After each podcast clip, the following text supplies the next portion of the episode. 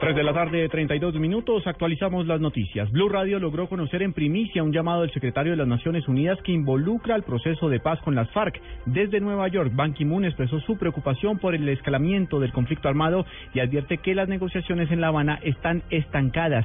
Sin embargo, el secretario general está convencido de que pueden superar la actual situación y llevar al proceso de paz a una conclusión exitosa, pero insta a las partes a acelerar el ritmo de las negociaciones y desescalar el conflicto con el fin de restaurar el impulso y la confianza en el proceso. En la comunicación conocida por Blue Radio, Ban Ki-moon también señala que está convencido de que la paz es posible siempre y cuando se encuentren las formas de superar las diferencias tanto en La Habana como en Colombia y reiteró el compromiso permanente de las Naciones Unidas en este proceso. Acaba de llegar a Medellín Marianelli Murillo, la mujer que fue rescatada tras un accidente aéreo en la selva del departamento del Chocó. Esta persona será recluida en el Hospital San Vicente Fundación, donde será atendida por quemaduras en su cuerpo.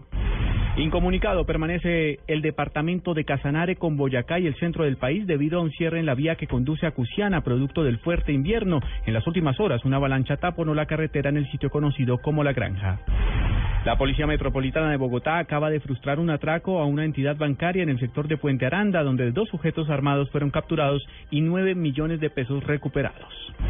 En el mundo, el gobierno de Venezuela continúa haciendo uso de la judicatura de manera selectiva para intimidar y encarcelar a opositores. Así lo denunció el Departamento de Estado de los Estados Unidos en su informe anual sobre derechos humanos, al subrayar también que la corrupción e impunidad son preocupaciones serias dentro de las fuerzas de seguridad.